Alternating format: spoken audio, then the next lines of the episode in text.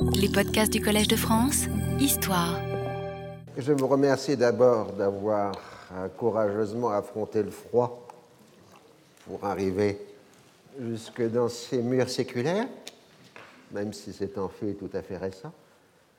Euh, on vous a distribué des questionnaires, c'est simplement pour nous permettre de mieux vous connaître et d'avoir une certaine photographie de notre public. En plus que nous faisons aussi des questionnaires sur les téléchargements, donc ça nous permet de voir éventuellement s'il y a une différence de public entre ceux qui téléchargent et ceux qui ont le privilège, n'est-ce pas, de venir euh, sur place. Voilà, donc, euh, donc je vous invite instamment à remplir euh, ces questionnaires qui sont anonymes de toute façon. C'est surtout vraiment pour nous un instrument de Bien, je vous avais laissé l'année dernière en pleine attente, mais enfin dans mon sujet c'est toujours le cas, et le suspense euh, est absolument permanent parce qu'il n'y a jamais de fin. Euh, donc euh, nous avions vu d'une part la progression et l'arrêt du processus de paix.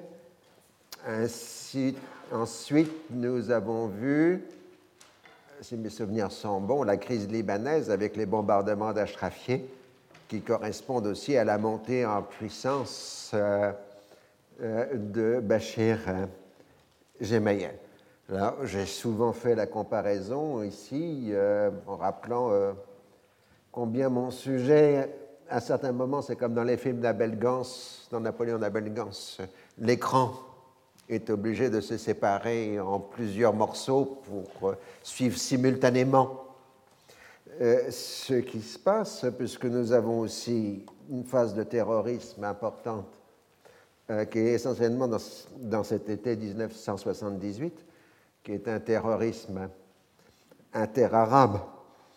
Alors d'abord, euh, signalons quand même la disparition de Wadi Haddad, officiellement décédé suite d'une leucémie, donc ce grand maître du terrorisme international, parce que réellement, Wadi Haddad a été le premier ingénieur du terrorisme international en faisant la liaison entre les groupes proche-orientaux et les groupes terroristes en Occident, y compris au Japon.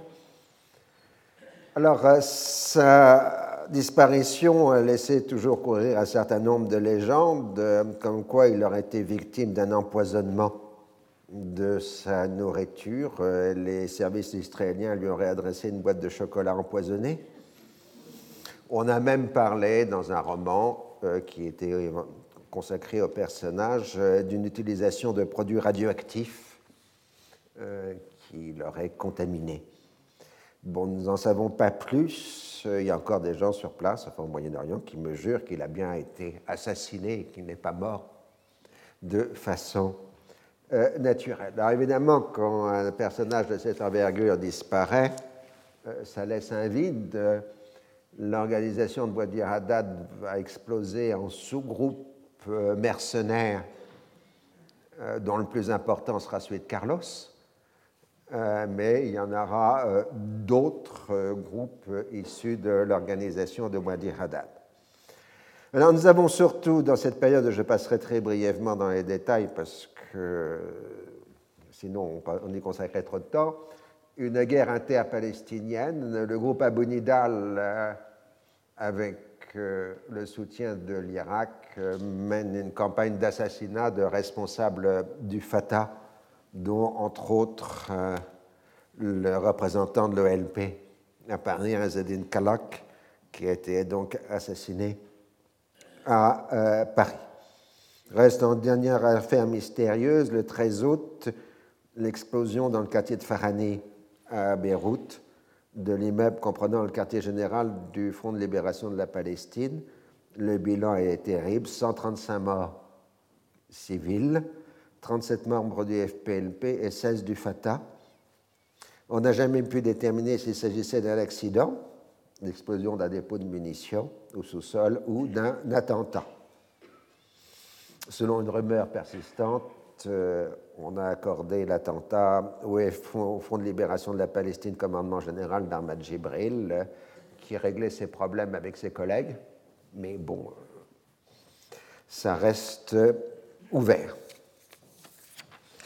Euh, donc, surtout, ce qui commence à préoccuper, euh, donc ça c'est Farhani hein, sur la photo, euh, ce qui commence à préoccuper les affaires internationales, c'est les événements d'Iran, avec la montée de la contestation du régime impérial iranien et euh, le fait que le guide supposé du mouvement révolutionnaire iranien, l'Ayatollah Khomeini, euh, qui est en séjour en Irak, est expulsé euh, d'Irak, mais en accord avec le Shah d'Iran. Saddam Hussein aurait proposé de faire assassiner Khomeini, mais le Shah avait refusé. Donc, euh, va partir pour la France, euh, où il s'organisera son mouvement à partir de Neufle-le-Château. Mais à cette époque-là, tout le monde considère que le régime du Shah reste solidement installé et que cette contestation euh, ne sera pas durable.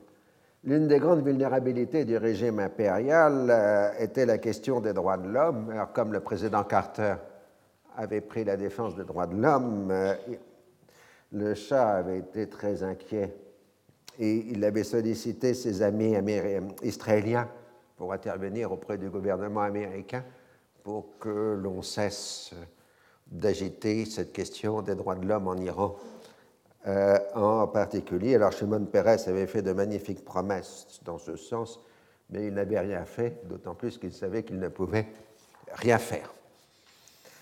Euh, mais en même temps, ça c'est aussi intéressant pour l'actualité immédiate, le régime du président Carter avait refusé de livrer à l'Iran impérial des missiles Pershing euh, à moyenne portée parce que ces missiles pouvaient être facilement transformés en porteurs de têtes nucléaires. Alors l'Iran s'était tourné vers Israël et Israël avait fourni euh, des missiles Jericho à l'Iran, euh, missiles eux-mêmes issus de la technologie euh, française des années 60, donc des missiles de portée de 700 km et pouvant porter des têtes nucléaires. Ah, ceci, évidemment, a un écho étrange aujourd'hui quand on pense donc qu'Israël a fourni à l'Iran les missiles nécessaires pour les vecteurs d'armes nucléaires. Alors la grande négociation, celle que vous attendez tous, c'est évidemment Camp David. Camp David, euh, dont évidemment les cadres de la négociation sont là, les termes de la négociation sont là depuis euh, plusieurs mois, mais il n'en reste pas moins qu'il y a la dramaturgie elle-même de la négociation qui joue et l'alchimie euh, des relations personnelles. Alors que l'équipe américaine a soigneusement préparé ces dossiers, il s'avère que Sadat et Begin ont préféré prendre leur distance par rapport à leurs conseillers. Les deux chefs d'État, enfin hommes d'État en tout cas, euh, connaissent leur marge de manœuvre et savent jusqu'où ils peuvent aller sans remettre en cause ce qui est pour eux essentiel. La presse internationale assimile Camp David à un conclave, image d'autant plus facile que le pape Paul VI vient de mourir et qu'on a eu l'élection de Jean-Paul Ier. Donc le mot conclave euh, est euh, dans l'esprit euh, de tout le monde. Les diplomates américains ont en effet décidé d'isoler les négociateurs durant tout le temps de la rencontre et de limiter les informations livrées au monde extérieur on suppose que l'atmosphère campagnarde, la tenue décontractée des participants, sauf Begin qui sera toujours en cravate, la cohabitation forcée doit faciliter les contacts et favoriser un accord. Alors les délégations arrivent le 5 septembre et euh, en conformité avec l'accord Sinaï 2, euh, Carter euh, consulte préalablement les Israéliens. Il voit immédiatement que Begin est totalement intransigeant sur tous les dossiers. Et lors du dîner d'inauguration, le 5 septembre au soir, Israéliens et Égyptiens se tiennent à distance. Le lendemain, le 6, euh, Sadat transmet à Carter un plan détaillé tout aussi intransigeant, mais tout de suite il fait comprendre à son interlocuteur qu'il ne s'agit là que de position de départ, et dans un document exclusivement réservé à Carter, il énumère la liste des concessions qu'il est prêt à faire, donnant ainsi à son interlocuteur la marge de manœuvre nécessaire pour présenter des compromis. Mais aussi il fait comprendre euh, qu'il ne cédera pas sur l'évacuation totale du Sinaï et sur l'existence d'un lien avec le dossier palestinien, dossier qui peut être traité sans l'OLP. Donc Carter transmet le document égyptien, sauf les concessions potentielles évidemment, à la partie israélienne. Alors le 7 Begin rencontre Sadat et rejette dans sa globalité le document égyptien. Avec colère, Sadat lui répond que le territoire a l'air de compter plus pour lui que la paix. Vance examine avec ses homologues la question de la Cisjordanie et de Gaza, ainsi que celle du Sinaï. Dans la délégation israélienne, Dayan Weizmann et Aaron Barak semblent plus souples que Begin sur les dossiers. En conclusion, les Américains pensent qu'il faut éviter tout tête-à-tête entre Sadat et Begin parce que ce sera immédiatement euh, la passe. Le 8 septembre, Carter laisse entendre à Begin que Sadat est prêt à faire des concessions. Le Premier ministre israélien s'est rendu compte que, contrairement à son attente, Carter est bien décidé à obtenir un accord de paix détaillé et non la définition de principes euh, généraux. La délégation israélienne s'inquiète de voir une sorte de collusion permanente entre Égyptiens et Américains. Le risque est de faire apparaître Israël comme responsable de l'échec du processus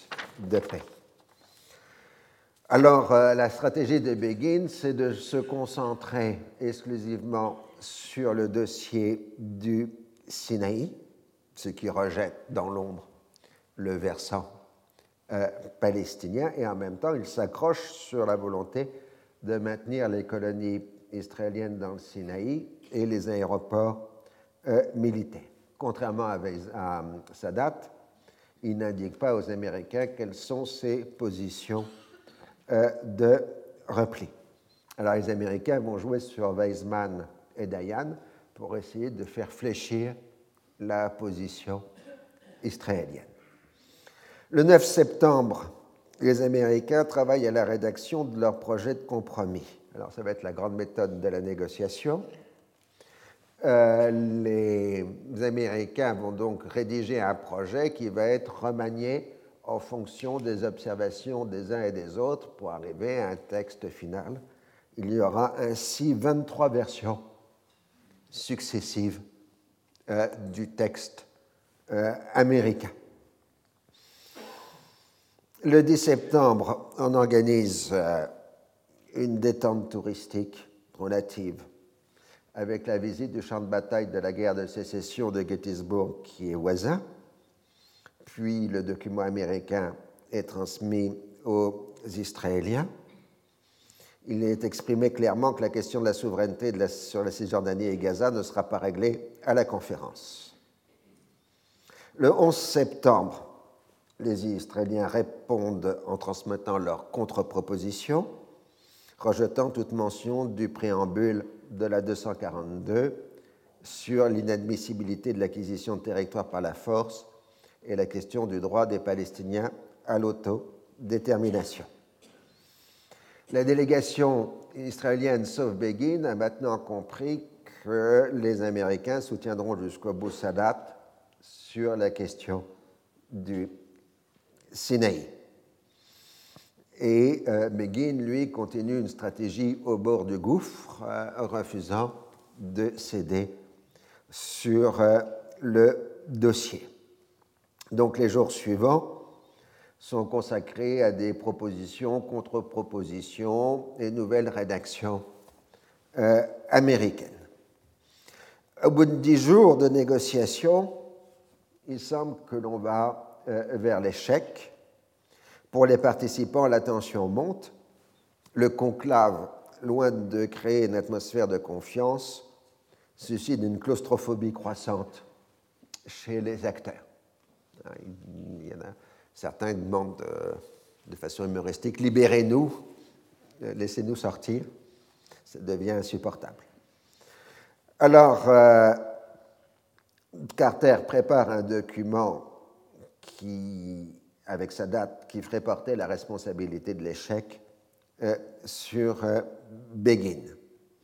Et il est prêt éventuellement à faire un appel, un appel au peuple américain pour faire porter la responsabilité de l'échec sur les Israéliens. Alors c'est Weizmann qui va euh, débloquer la situation. Weizmann considère que bon, c'est dommageable, mais il faut bien céder sur la question du Sinaï. Et il décide de contacter Sharon en Israël pour obtenir son soutien. Et ça, un élément essentiel dans l'étude des événements, c'est qu'Ariel Sharon, qui est le défenseur le plus affirmé des colons, bascule dans le camp des colons, entre guillemets, et téléphone à Begin pour lui affirmer que si les colonies du Sinaï sont les seuls obstacles à la paix, il faut considérer qu'elles n'ont aucune valeur militaire, donc n'apportent rien à la sécurité d'Israël. Donc Begin est surpris de la prise de position d'Ariel Sharon qui est totalement inattendue.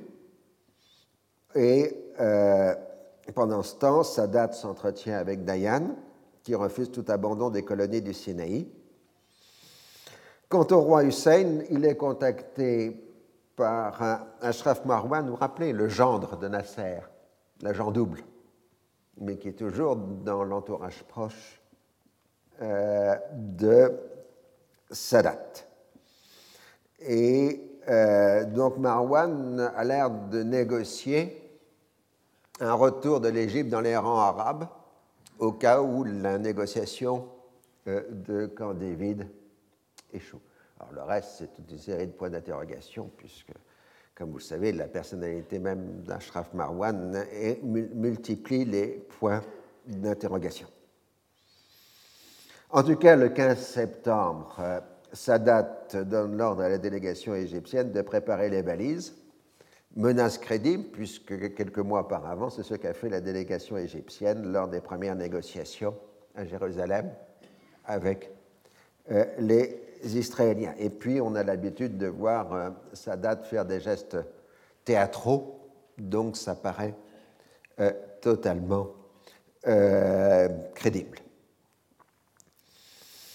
Et donc, c'est Carter qui se précipite pour arrêter sa date. tel départ, dit-il, mettrait fin à une relation américano-égyptienne, à la présidence de Carter et à l'amitié des deux hommes. Et sa date apparemment ébranlée lui répond qu'il est allé au maximum des concessions. Il lui est impossible de conclure un accord de paix sur une autre base, et Carter le rassure, on ne demandera pas plus à l'Égypte. Alors cette fois, Carter se tourne vers les Israéliens et Dayan cède à son tour après que Weizmann ait cédé, tandis que Weizmann négocie avec son ministre de la Défense américain, secrétaire d'État à la Défense américain, le financement par les États-Unis de l'abandon des aéroports du Sinaï et de la construction d'aéroports équivalents dans le Negev. Euh, du coup, euh, l'ensemble des coûts de l'évacuation du Sinaï par les Israéliens s'élèvera à 3 milliards de dollars de l'époque, ce qui est extrêmement considérable, mais rassurez-vous, ce sont les Américains qui paieront. ça fait partie de la négociation. Et le 16 septembre, Begin peut alors céder sur la question des colonies du Sinaï, qui seront évacuées dans un délai de trois ans. Plus exactement, il dit qu'il transmettra la proposition à la Knesset, qui votera par oui ou par non. On peut enfin commencer de discuter de la Cisjordanie, puisque tout s'est concentré pendant les jours précédents sur euh, euh, le Sinaï. Et les Égyptiens ayant obtenu ce qu'ils veulent, laissent les Américains en avant sur le dossier des territoires occupés euh, palestiniens. Pour Carter, il y a là à la fois une question de fond, puisque sans volet palestinien, il n'y aura pas de paix véritable, et une nécessité politique. Sans progrès décisif dans ce dossier, l'accord cadre sera rejeté par tous les pays arabes, y compris ceux qui sont proches des États-Unis, comme la Jordanie et l'Arabie saoudite. Alors la discussion porte pour savoir si la résolution 242 s'applique ou non à la Cisjordanie et à Gaza. Alors, comme tout le monde est épuisé et qu'on a décidé de lever la conférence dans les deux jours, on convient implicitement d'avoir recours à des ambiguïtés de langage. Il y aura donc, pendant une période d'autonomie, une double négociation synchronisée, l'une entre la Jordanie et Israël, la seconde entre Israël et les représentants élus des habitants des territoires auxquels se joindront l'Égypte et la Jordanie. L'Égypte et les États-Unis pourront dire que cela signifie que la résolution 242 s'applique et qu'Israël pourra dire le contraire. Dans la nuit du, dimanche, du samedi 16 au dimanche 17 septembre se déroule l'entretien décisif entre les délégations américaines et israéliennes. Begin accepte de transmettre le règlement sur le Sinaï et la Knesset dans les deux semaines, sans imposer de discipline de vote à sa majorité. En ce qui concerne la Cisjordanie et Gaza, on accepte de traiter une partie de la question sous forme de lettres additionnelles à l'accord cadre, reprenant les positions bien connues des partis. À son habitude, Begin cherche à financer en imposant un changement de vocabulaire entre le texte hébreu, qu'il sera soumis à la Knesset, et le texte anglais qui aura force de loi, puisque accepté par les trois délégations.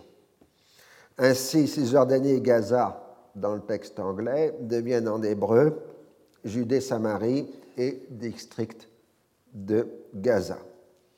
La résolution du problème palestinien dans tous ses aspects se transforme en résolution du problème des Arabes d'Eretz Israël dans tous ses aspects.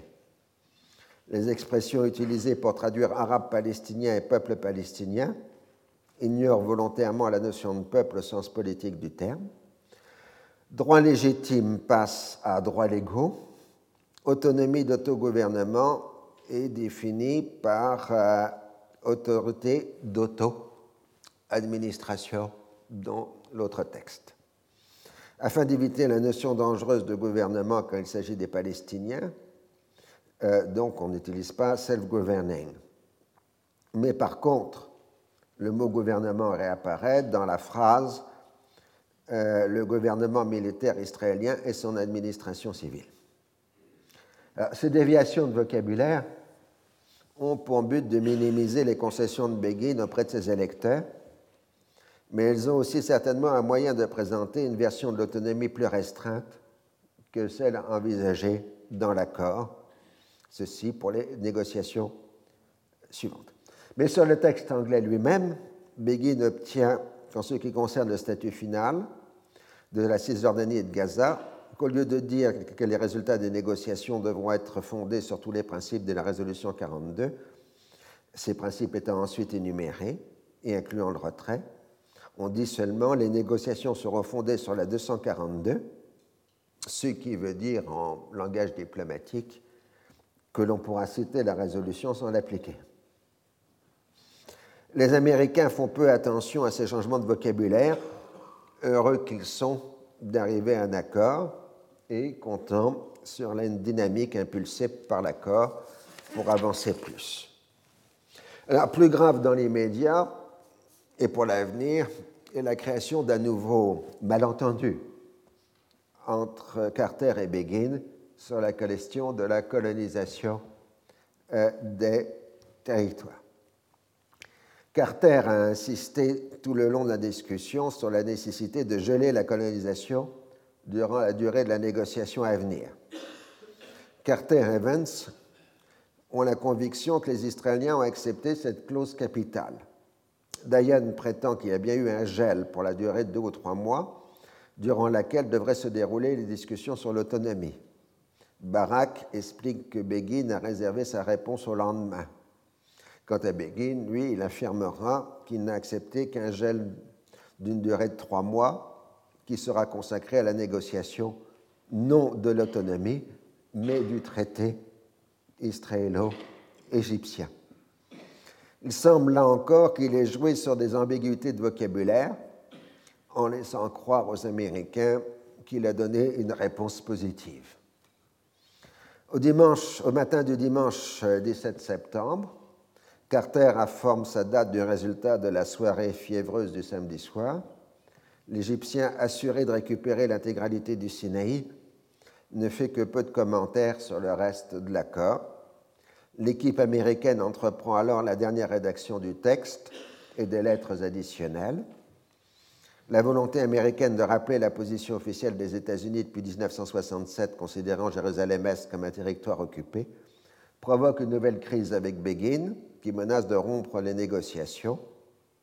On arrive au compromis de mentionner les déclarations des ambassadeurs à l'ONU, Yost et Goldberg, sans en citer le contenu.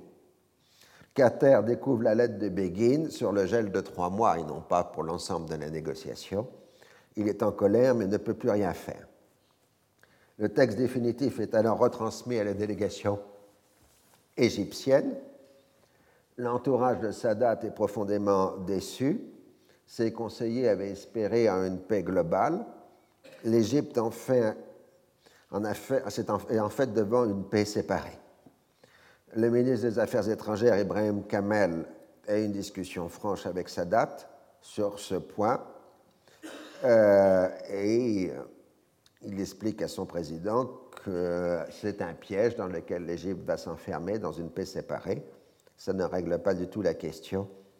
Et il présente sa démission au président euh, égyptien, ce qui, vous savez, dans les régimes très autoritaires, hein, quand un ministre présente sa démission, c'est vraiment un geste extrêmement euh, audacieux. Ce n'est pas la même chose qu'en France quand un ministre dit euh, il démissionne ou il suit. Hein. là, vous êtes un mort politique dans un régime autoritaire si vous démissionnez. Mais par un commun accord, euh, la, nouvelle ne sera rendue publique qu'en retour en Égypte pour ne pas gâcher euh, les festivités. Donc, euh,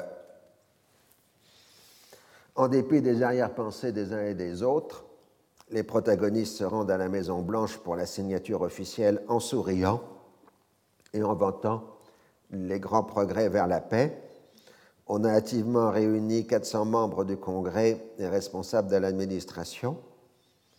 L'atmosphère générale est presque euphorique, avec des spectaculaires accolades des différentes personnalités. Comme vous avez là le numéro A3 sur la photo. Euh, donc le texte des accords, je ne vais pas vous le lire parce que ça prendrait pratiquement le reste euh, de l'heure, les accords cadres dits de Camp David sont divisés en trois parties. La première comprend un préambule concerne un, accord cadre sur la paix au Proche-Orient. Il est mis en premier afin de paraître conduire à un règlement global et on y retrouve toutes les ruses du vocabulaire diplomatique préférant l'allusion à la euh, précision. Par exemple, on ne va pas dire inadmissibilité des territoires par la force, d'acquisition des territoires par la force, mais on va dire les dispositions de la Charte des Nations Unies, la résolution 242, etc., sans indiquer le contenu euh, des textes. L'accord cadre lui-même comprend un volet palestinien qu'on met en suivant, après l'accord cadre général, puis le volet égypto-israélien. Alors, euh, ça détaille évidemment la procédure. Il y aura des négociations entre Israël, l'Égypte, la Jordanie et les représentants du peuple palestinien portant sur la solution du problème palestinien sur tous ses aspects. Euh, il y aura donc une série d'étapes successives avec des transferts de compétences vers une autorité d'auto-administration, d'autogouvernement, selon les versions euh, des textes. Et puis, on arrive à la chose vraiment sérieuse, qui est le troisième volet, qui est le dossier égyptien, avec euh, donc les détails sur l'évacuation du Sinaï et la normalisation des rapports entre les deux euh, pays. Le tout est accompagné de lettres additionnelles euh, dans lesquelles euh, Menahem Begin rappelle que pour Israël, Jérusalem reste indivisible et qu'il est, est, la capitale de l'État d'Israël. Dans la réponse, euh, Carter note la position israélienne, mais rappelle la position américaine sous la forme des déclarations des ambassadeurs Yost et Goldberg, mais sans en donner le contenu. Dans une lettre traditionnelle, Sadat affirme que si les Jordaniens ne veulent pas participer à la discussion sur l'autonomie palestinienne, l'Égypte est prête à les remplacer. Et enfin, euh, la question de vocabulaire, la lettre israélienne stipule que chaque fois que palestinien, peuple palestinien est dans le texte anglais, on s'est compris par les Israéliens comme palestiniens arabes, habitants des Arabes, des territoires, etc. etc. Cisjordanie est toujours traduit par euh, Judée, Samarie, et ainsi de suite. Alors, l'accueil international. Euh, le président Carter qui a joué un rôle essentiel de médiateur et de facilitateur, apparaît comme le grand triomphateur du sommet. Sans lui, aucun accord n'aurait été possible, ce qui montre la vanité des négociations directes. On parle pour lui d'un nouveau départ de sa présidence, une véritable renaissance. On dit qu'il est born again politique. Dans l'immédiat, la polémique sur le gel de la colonisation est rendue publique euh, pour Carter, il a entendu dire que Begin avait dit un gel de 5 ans, tandis que Begin maintient Mordicus que c'était un gel de 3 mois. Euh,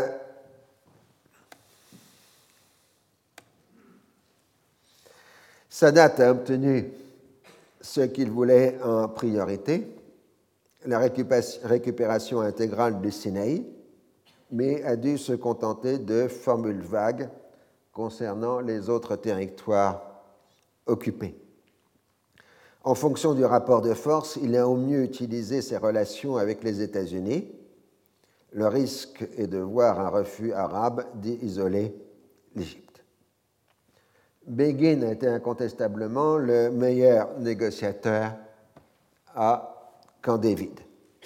Son obstination sur le dossier du Sinaï lui a permis de faire passer le dossier palestinien au second plan en y multipliant les ambiguïtés et les ruses de langage. La paix avec l'Égypte élimine la première puissance arabe qui de plus passe dans le camp occidental, ce qui fait que le rapport de force régional est maintenant de façon écrasante en faveur d'Israël. En revanche, le précédent d'un retrait intégral sur les lignes du 4 juin 67 a été établi en ce qui concerne le Sinaï, et il sera difficile pour les autres puissances arabes de ne pas exiger le même traitement. Alors on notera, là j'ajoute, ça c'est pas dans mon texte, mais quand on compare Camp David I, donc de 1978, à Camp David II de 2000, on voit l'immense différence, puisque à Camp David I, En fait, la délégation égyptienne a travaillé constamment avec la délégation américaine pour obtenir des concessions de la délégation israélienne, tandis qu'à Camp David II, ça a été l'inverse. C'était Arafat qui était isolé face aux pressions conjointes des Israéliens et des Américains. Ce qui fait qu'on voit très bien que si Clinton avait cru suivre l'exemple de Carter, il n'en avait pas du tout suivi euh, la méthodologie. Et euh, on rajoutera aussi qu'il y a eu une légende de Camp David I, alors que quand on étudie dans le détail la discussion à David I, plusieurs fois, on est arrivé au bord de la rupture.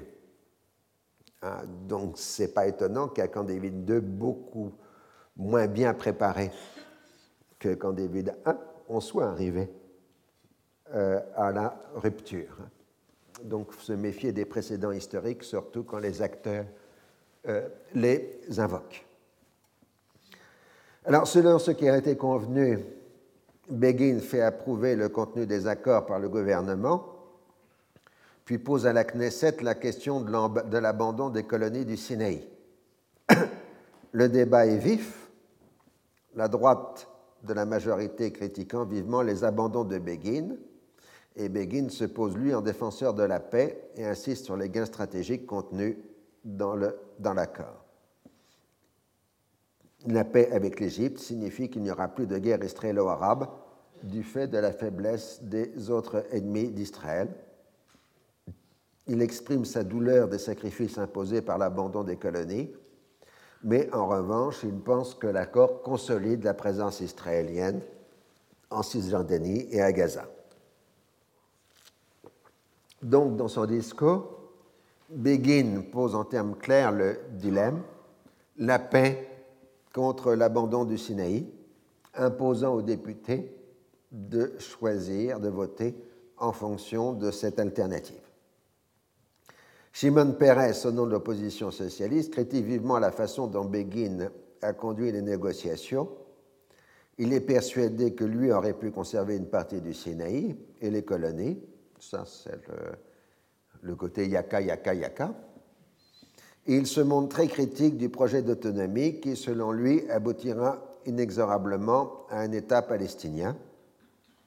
Mais il invoque le principe de responsabilité pour accepter de voter positivement à l'accord.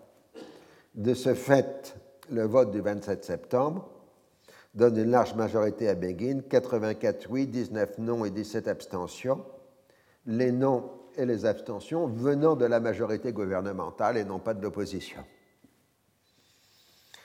Il est vrai que les sondages d'opinion donnent une très large approbation dans l'opinion publique israélienne à l'accord cadre. L'opposition de droite extra-parlementaire organise des manifestations de protestation et accuse Begin de trahison, mais cela ne modifie en rien la situation. En Cisjordanie, les réactions de la population ont été immédiatement hostiles aux accords. Une grève générale est lancée dès le 20 septembre. La jeunesse des écoles est au premier rang des manifestants et les manifestations sont durement réprimées. Les maires des principales agglomérations rejettent les accords et refusent même d'entrer en contact avec les diplomates américains, répondant que les seuls à parler au nom des Palestiniens, ce sont les responsables de l'OLP. Donc c'est à l'OLP qu'il faut poser la question et non pas euh, aux maires. Euh, le 1er 2 octobre, les congrès des maires et conseillers municipaux représentants des chambres de commerce, etc., se réunissent d'abord à Jérusalem puis ensuite à Birzeit. Le slogan est non à l'autonomie, oui à l'unité nationale, oui à l'OLP et on annonce le boycott des éventuelles élections de l'autonomie. Les notables pro-jordaniens restent en position d'attente, d'autant plus que le roi Hussein n'a pas encore pris position. À la suite des manifestations, les autorités militaires prennent de nouvelles mesures restrictives, interdisant par exemple aux fonctionnaires de participer à des manifestations publiques sans autorisation préalable. Seuls ceux qui sont autorisés à s'exprimer sont ceux qui pourraient s'exprimer positivement en faveur de l'autonomie, c'est-à-dire quelques collaborateurs du gouvernement militaire israélien. Dans l'ensemble du monde arabe, les réactions sont négatives. Le Front de la Fermeté se réunit à Damas du 20 au 23 septembre. Il condamne le complot américano-israélien contre la nation arabe et l'association de Sadat à ce dit complot. Assad traite Sadat de lâche et de quoi, mais traite aussi de Camp de préjudice extrêmement dangereux porté au préjudice de paix, ce qui, à contrario, marque qu'il est toujours attaché au dit processus de paix. L'OLP tient un discours identique condamnant la reddition totale de Sadat, prêt à participer, disent-ils, à la liquidation de la cause palestinienne avec l'aval de l'impérialisme israélien. L'Arabie saoudite et la Jordanie condamnent les accords tout en s'exprimant sur un ton nettement plus modéré. Le roi Hussein, qui a appris les accords par la radio alors qu'il attendait de recevoir des messages des Égyptiens et des Américains, est en état de choc. Il considère que Sadat lui a menti, que l'Égypte a bien conclu une paix séparée, que cela divise le monde arabe et que les Jordaniens et les Palestiniens ont été ignorés. Il n'est pas prêt à légitimer l'occupation israélienne et à jouer les policiers pour le compte des Israéliens. Il n'est pas une marionnette des Américains, mais il attend quand même des éclaircissements de la part de Washington. Quand je cite ça, ce sont des propos hein, du roi Hussein. Pas, je ne lui prête pas des mots. Euh, ce sont bien les textes de ces différentes déclarations publiques ou privées euh, dans cette période. Carter a immédiatement envoyé Evans au Proche-Orient pour obtenir le maximum de soutien. Il est reçu par un roi Fad d'Arabie saoudite, puis ensuite par un roi Hussein en colère. Les deux souverains auraient accepté une paix globale, mais non une paix séparée.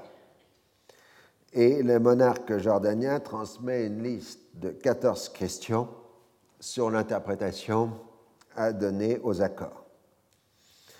L'OLP, par le canal des services de renseignement, c'est-à-dire selon toute probabilité par le biais de Hassan Salamé, a adressé aux Américains une demande identique d'éclaircissement. L'administration Carter répond donc à la mi-octobre, ostensiblement aux Jordaniens et implicitement aux Palestiniens. Il s'agit d'abord d'une reprise des positions bien connues des États-Unis depuis 1969. Les représentants du peuple palestinien seront ceux qui seront élus ou choisis pour les négociations du moment qu'ils acceptent la résolution 242 et l'accord cadre. La période transitoire permettra de démontrer que l'on peut régler les problèmes pratiques et établir la confiance, créant ainsi une dynamique permettant d'arriver à un règlement final qui concrétisera les droits légitimes du peuple palestinien et assurera la sécurité d'Israël et des autres parties. Les Palestiniens devront participer aux négociations destinées à déterminer le statut final des territoires occupés. Jérusalem-Est est un territoire occupé dont le statut doit être négocié à part du statut de la Cisjordanie. Les pouvoirs de l'autorité d'autogouvernement seront définis par la négociation sur l'autonomie. Les colonies israéliennes sont contraires à la quatrième convention de Genève, sont donc illégales. Les Palestiniens de l'extérieur participeront à la négociation sur le sort des réfugiés. Comme d'habitude, le document transmis au roi Hussein et au roi Fad les transmis par le diplomate Harold Sanders, donc encore un nouveau document Sanders, envoyé à la mi-octobre. Alors, ces précisions sont particulièrement décevantes pour le roi Hussein et encore plus pour les Palestiniens, puisqu'il n'est pas question de pression sur Israël et que tous les contentieux devront être réglés dans les négociations directes et le déséquilibre des rapports de force n'est pas compensé il n'est pas question de s'engager dans un processus alors que les futures compétences de l'autonomie palestinienne n'ont pas encore été déterminées. Donc, en quelque sorte, euh, ce document Sanders euh, est reçu avec déception du côté arabe et évidemment avec colère du côté israélien. Alors, pendant le sommet de Camp David, la violence a continué au Liban, la question étant à ce moment-là le renouvellement du mandat de la finule, d'où à chaque fois, comme il y, a un, renouvellement tous les six mois, à chaque fois on monte la pression euh, dans les semaines qui précèdent euh, le renouvellement. Mais le grand événement de ce début d'automne 1978 euh, au Liban est la disparition de l'imam Moussa Sada lors d'une visite en Libye. Selon les autorités libyennes, il aurait quitté le pays pour se rendre en Italie, mais les Italiens n'ont trouvé aucune indication de son arrivée sur le sol de leur pays. Les explications contradictoires fournies par le gouvernement libyen ne font qu'attiser les inquiétudes. La colère de la communauté chiite est grande. Les grandes autorités religieuses chiites dans le monde accusent Kadhafi d'assassinat. Alors la disparition de cette personnalité charismatique au moment où la révolution iranienne se lève renforce la position des partisans de l'ayatollah Khomeini, puisque Moussa Sadr était peut-être le seul à avoir l'envergure politique et spirituelle pour faire face euh, à l'imam Khomeini, enfin celui qui est en train de devenir euh, l'imam Khomeini. Euh, Moussa Sadr, qui était d'origine iranienne, avait entretenu d'excellentes relations avec le régime du Shah, au moins durant les premières années de sa mission au Liban. Mais en même temps, il avait apporté son soutien aux partisans de Khamenei. Une partie d'entre eux avait reçu une formation militaire au Liban, soit de la part du Fatah, qui considérait l'Iran du Shah comme un allié d'Israël, soit directement dans les premiers centres de formation militaire du mouvement Amal. Alors, à la fin du mois de septembre, les combats reprennent avec une forte intensité sur les quartiers de, entre quartiers de Beyrouth plus exactement. Là, vous avez les bombardements sur la photo d'Ain Ramané. Euh, on utilise évidemment l'arme lourde. Et euh, pendant ce temps-là, les Israéliens font des raids contre les bases palestiniennes. Et surtout, ils fournissent en armement lourd les milices chrétiennes euh, du major Sardradad. Alors, euh, bon, on fait évidemment euh, des appels au cessez-le-feu, on discute à l'ONU. Le ministre français des Affaires étrangères, Louis de Guéringaud, s'en prend vivement dans une déclaration publique le 16 octobre à Camille Chamoun, coupable d'avoir provoqué la crise actuelle. Il l'accuse même d'avoir suivi les conseils d'Israël, je cite. Je crains malheureusement que Chamoun ait reçu de très mauvais conseils d'une capitale voisine, cette même capitale dont il reçoit des armements. Il a reçu encore dans le courant du mois de septembre des chars Sherman et Super Sherman qui sont venus d'Israël, c'est là l'origine. Quelle est la motivation d'Israël dans cette affaire? Je crois que c'est assez facile à voir les Israéliens poursuivent un combat contre de nombreux voisins, et alors qu'ils sont en train de négocier avec les Égyptiens, il ne leur est pas désagréable que le seul autre de leurs voisins qui comptait militairement soit embourbé dans une aventure au Liban. Alors ça provoquera, cette, déclaration de ministre français des Affaires étrangères provoquera un grand scandale qui conduira d'ailleurs en partie à la démission de M. Guéringaud quelques semaines après et son remplacement par Jean-François Poncet. Mais bon, pour une fois qu'un ministre des Affaires étrangères parle clairement, hein, c'est à noter. Bon, on arrive encore une fois à des compromis boiteux avec des médiations arabes. Ce qu'on peut dire, euh, c'est ce qu'on a appelé la bataille d'Ashrafieh du quartier chrétien de Beyrouth, qui avait commencé au début de l'année est maintenant terminé et chaque parti a de quoi se proclamer vainqueur. La Syrie a vu sa présence consacrée. Le front libanais a constitué un réduit homogène sans force syrienne. Israël est devenu un acteur à part entière dans la guerre civile libanaise.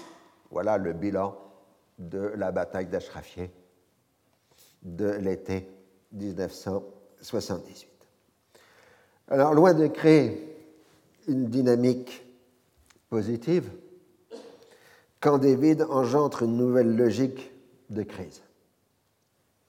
En Israël, Begin a été accusé aussi bien dans sa propre majorité que par l'opposition travailliste d'avoir fait trop de concessions.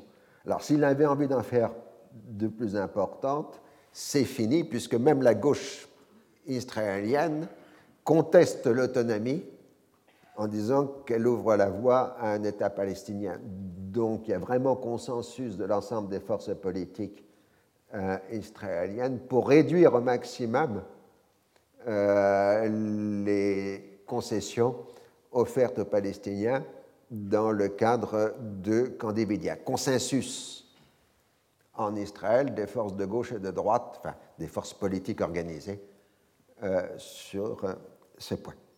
Puisque sur le plan extra-parlementaire, évidemment, la paix maintenant a une autre vision des choses. Inversement, les Égyptiens sont particulièrement sensibles aux attaques violentes qui viennent des autres pays arabes, les accusant d'avoir fait une paix séparée, ils sont maintenant décidés à mettre le paquet sur le dossier euh, palestinien. Autrement dit, euh, les Égyptiens veulent plus alors que les Israéliens sont prêts à donner moins. Donc vous imaginez bien que pour le redémarrage de la négociation, euh, ce n'est pas facile. Alors, les, Égyptiens avaient proposé que l'étape suivante se passe en Égypte, à Ismailia. Israël a répondu qu'il demande pour une fois que ce soit chez lui à Beersheba. Donc, finalement, les Américains obtiennent un compromis et on tient la discussion à Washington, euh, à Blair House, euh, qui est la résidence pour les invités étrangers du gouvernement américain. La date a été fixée au lendemain de Yom Kippour, c'est-à-dire donc le 12 octobre. La réunion doit se dérouler au niveau ministériel. La diplomatie américaine suit maintenant la méthode inaugurée à Camp David, un texte américain régulièrement remanié en fonction des commentaires des uns et des autres. Les questions contentieuses sont nombreuses les plus importantes sont celles de la correspondance entre le calendrier des retraits israéliens et celui de la normalisation des rapports entre Israël et l'Égypte. Et la seconde question contentieuse importante est la liaison, la jonction qui existe entre le volet palestinien et le volet égyptien. C'est-à-dire, est-ce que l'un conditionne l'autre? Mais on trouve évidemment euh, d'autres contentieux qu'on ne les avait pas, comme de savoir si l'accord de Camp David lit plus l'Égypte que les accords que l'Égypte avait passés avec les autres pays arabes, en particulier dans le cadre de la Ligue des États arabes. Enfin, Israël veut obtenir un engagement de l'Égypte sur la livraison du pétrole du Sinaï à Israël au prix du marché, mais euh, qu'Israël puisse se fournir euh, donc avec, avec euh, le pétrole égyptien. Alors, comme vous pouvez l'imaginer, dès qu'on entre dans les détails, on fait venir les juristes.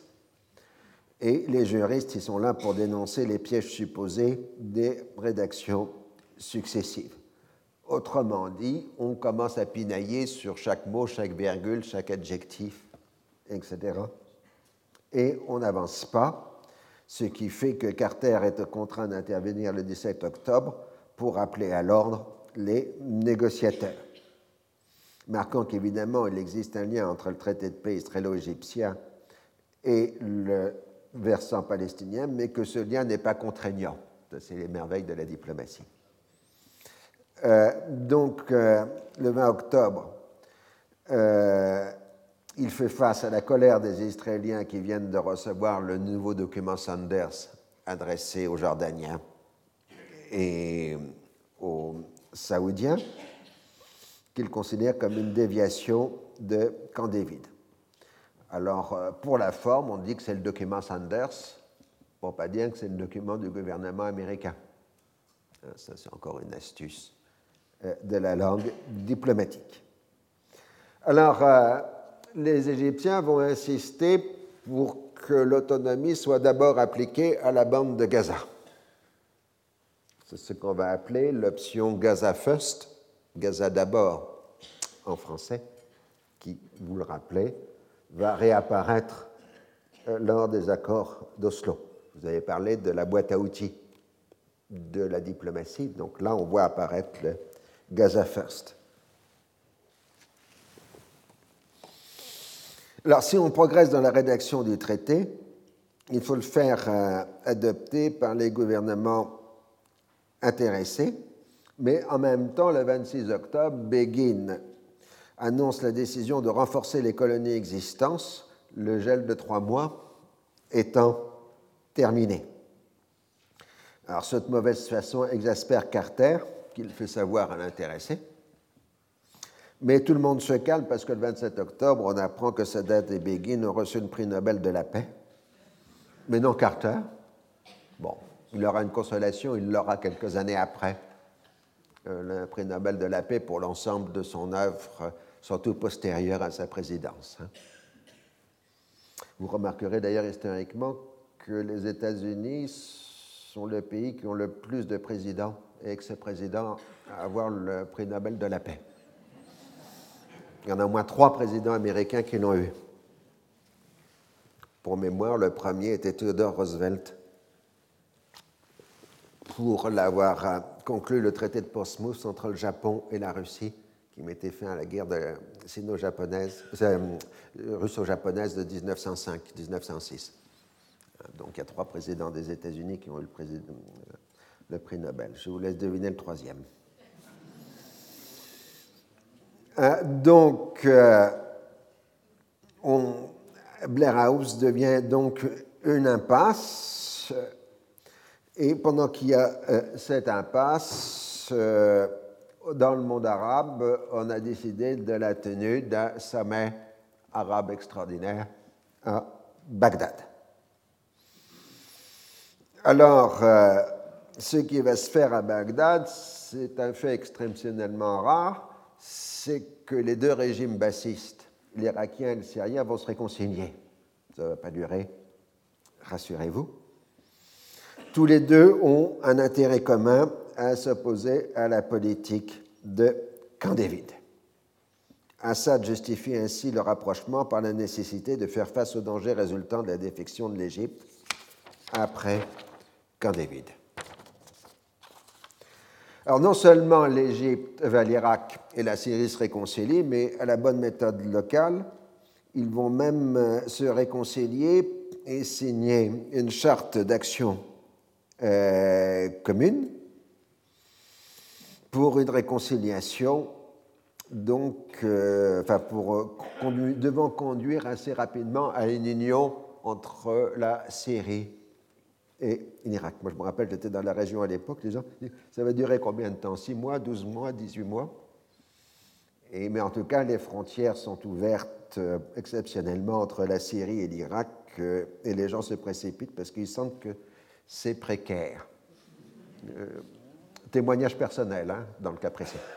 Parce que là, on commence à être dans une zone de l'histoire où j'étais sur le terrain. Donc, je vais pouvoir avoir des allusions directes.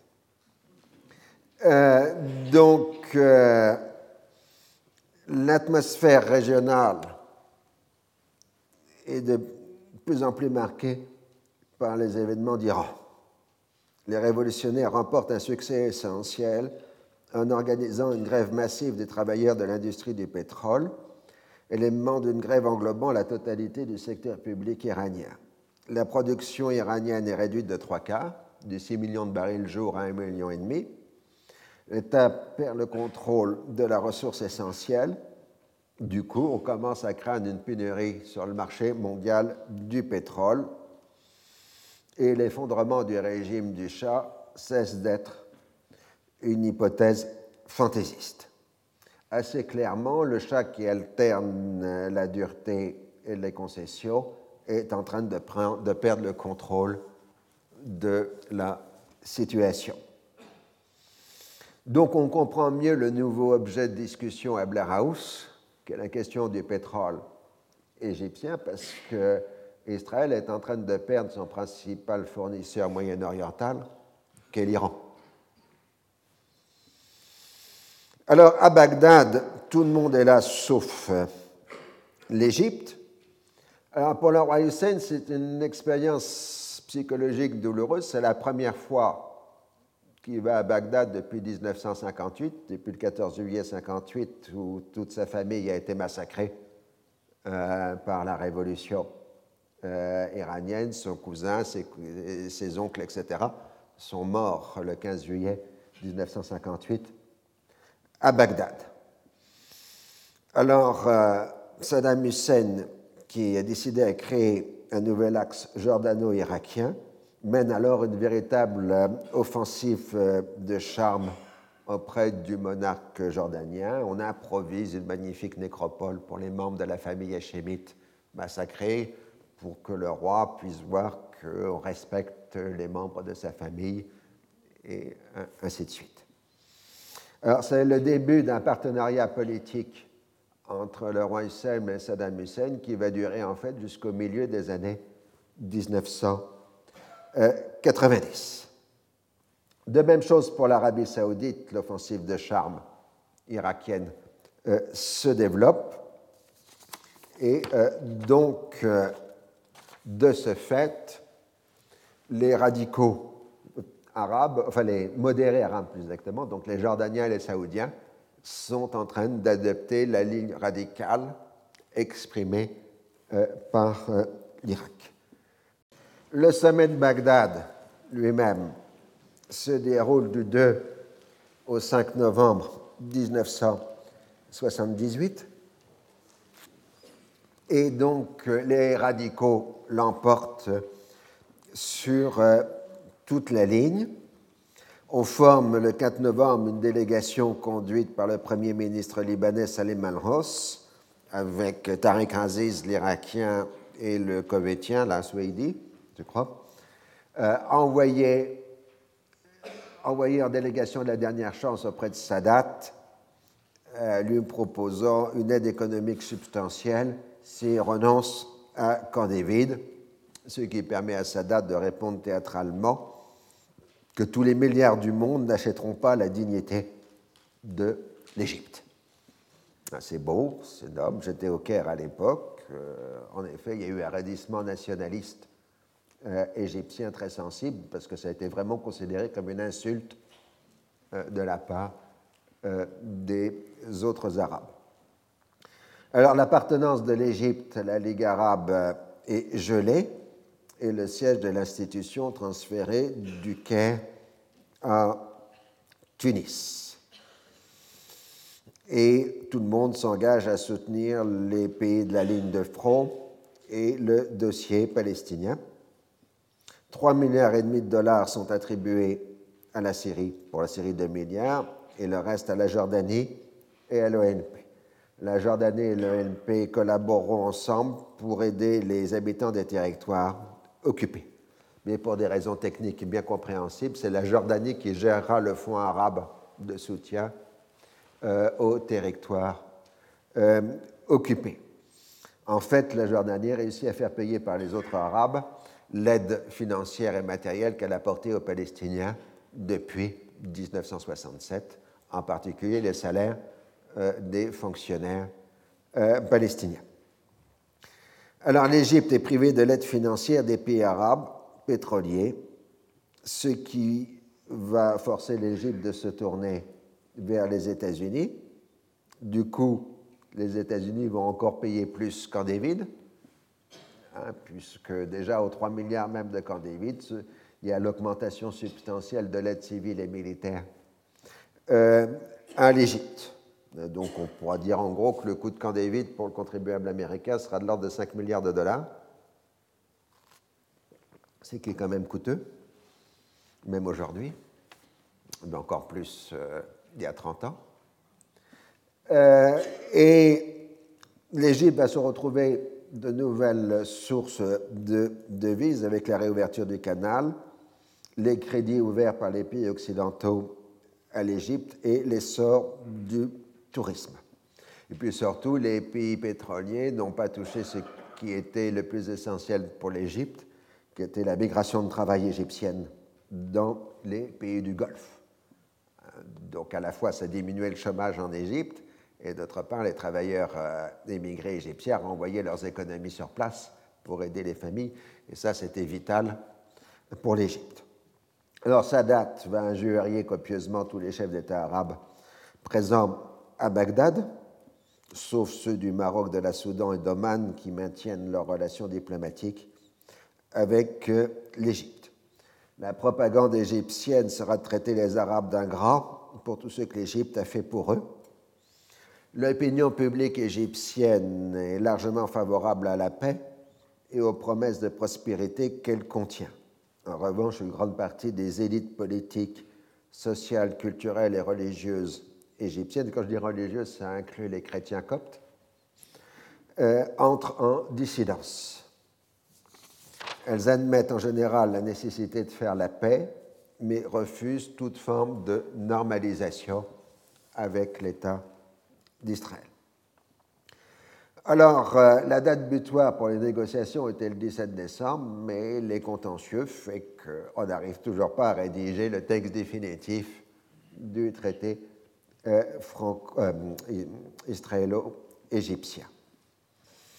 Et sa date après le sommet de Bagdad a vraiment besoin de montrer qu'il fait quelque chose de concret pour les Palestiniens. Et inversement, comme je l'ai dit, euh, Begin durcit le euh, pour ça. Alors même l'attribution du prix Nobel de la paix ne suffit pas. D'ailleurs, Sadat ne se déplace pas à Oslo pour recevoir euh, le prix Nobel, contrairement à Begin. Ceci se passe le 10 décembre. Et donc, les Américains envoient Vance au Proche-Orient pour débloquer la situation, mais les uns et les autres n'arrivent à rien. Euh, Begin, qui voit une collision égypto-américaine, rejette la totalité des propositions américaines. L'atmosphère est particulièrement tendue. La passe est complète et Vance rentre euh, d'urgence aux États-Unis le 15 décembre, sous le prétexte légitime d'ailleurs que la décision vient d'être prise par le gouvernement américain de rétablir les relations diplomatiques avec la Chine populaire, concluant donc le cycle politique ouvert par la visite de Nixon euh, en Chine. Donc, ça explique cette couverture du Time, impasse en Israël, mais accord, deal euh, avec euh, la Chine. Donc, d'ailleurs, Israël s'inquiète de ce qui apparaît comme un lâchage de Taïwan par les États-Unis, parce que c'est un précédent dangereux pour l'État hébreu. Donc tout ça ne donne rien, on passe la, la ligne fatidique du 17 décembre, des négociations la veille de Noël entre Égyptiens et Israéliens ne donne rien. Alors on aurait pu continuer à jouer le petit jeu longtemps si franchement le Moyen-Orient n'entrait pas dans une nouvelle phase de tourmente. Puisque en décembre, il devient maintenant tout à fait clair que le régime impérial iranien est en train de s'effondrer. Alors, il y a quelques semaines, j'ai participé à un colloque organisé à Sciences Po sur savoir si 1989 était l'année centrale de la fin du XXe siècle. Moi, comme d'habitude, je faisais l'aspect Moyen-Orient. Et je dis non, 89 n'a aucune influence sur le Moyen-Orient. L'année charnière, l'année pivot de l'histoire du Moyen-Orient à la fin du XXe siècle, c'est 1979. Hein, c'est donc ce tournant euh, de 1979 qu'il faut maintenant analysé, puisqu'évidemment, il a des répercussions directes sur notre sujet. Depuis le début des années 1950, le système politique moyen-oriental était régi par l'interaction entre le conflit israélo-arabe, le nationalisme arabe et la guerre froide. Progressivement, une sorte de syntaxe des rapports s'était établie entre ces différents facteurs. À la fin des années 60, l'explosion de la rente pétrolière avait commencé à ébranler ce système. La région était devenue autosuffisante en capitaux, voire en fait exportatrice de capitaux, ce qu'on appelle les pétrodollars. Le circuit de la rente pétrolière avait créé un modèle économique régional spécifique, marqué non par la circulation des marchandises, mais par celle des hommes. On importe les marchandises des pays industrialisés, mais on fait circuler la main-d'œuvre euh, entre pays pauvres et pays riches du Moyen-Orient. Les pays dépourvus d'importantes ressources pétrolières fournissent la main-d'œuvre qualifiée aux pays exportateurs de pétrole, créant une sorte de société très cosmopolite et en même temps extrêmement hiérarchisée dans les pays producteurs de pétrole. L'exception était l'Irak, qui semblait bénéficier d'une triple bénédiction l'eau, le pétrole et la main-d'œuvre. Le rôle des puissances étrangères était surtout défini par leur capacité de fournir des armements et leur possibilité virtuelle d'y projeter des forces militaires. En dehors du militaire, les pays industrialisés étaient les fournisseurs de produits manufacturés et de technologies modernes. Donc ça, c'est la strate de la rente pétrolière qui s'ajoute à celle de la guerre froide. La guerre d'octobre 73 avait semblé faire émerger un nouvel homme arabe qui aurait vengé l'humiliation de juin 1967 et accompli les promesses du nationalisme arabe. La déception ultérieure avait été profonde. La traversée du canal de Suez avait abouti à Camp David et non à la libération de la Palestine.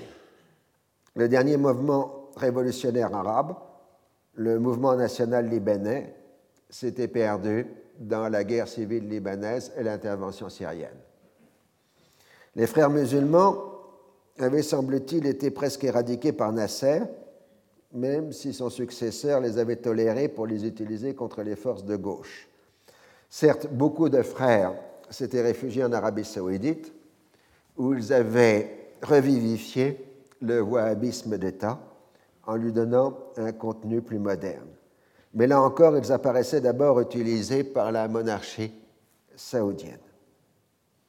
La faiblesse majeure du programme islamiste, terme qui n'est pas encore entré dans le vocabulaire à cette époque, mais que j'utiliserai un peu de façon anachronique, était son incapacité d'établir un vrai programme étatique en dépit de l'évocation du rétablissement d'un utopique califat islamique des origines.